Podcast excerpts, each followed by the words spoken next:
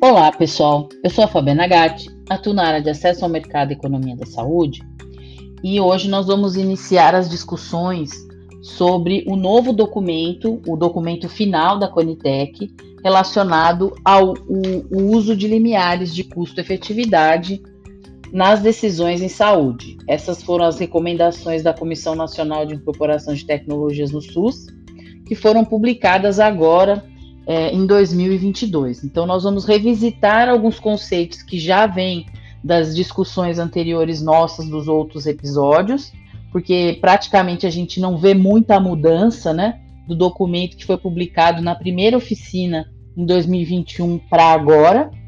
Então, na verdade, os desfechos importantes para a tomada de decisão continuam sendo os que a Conitec entende que a maioria das agências de ATS, de avaliação de tecnologia em saúde, utilizam, que são os anos de vida ganhos e os anos de vida ajustados pela qualidade.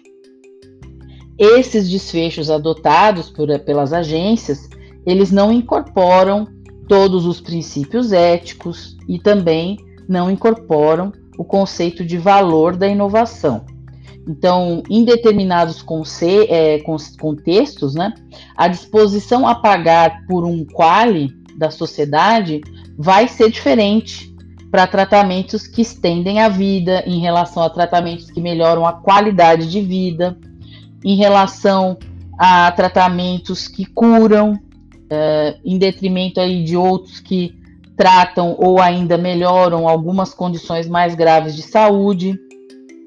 E também tem a questão da discussão da eficiência e da é, equidade. Então, esse primeiro um, episódio nosso é mais curto, mas a gente vai falar no próximo sobre a questão dos caminhos metodológicos.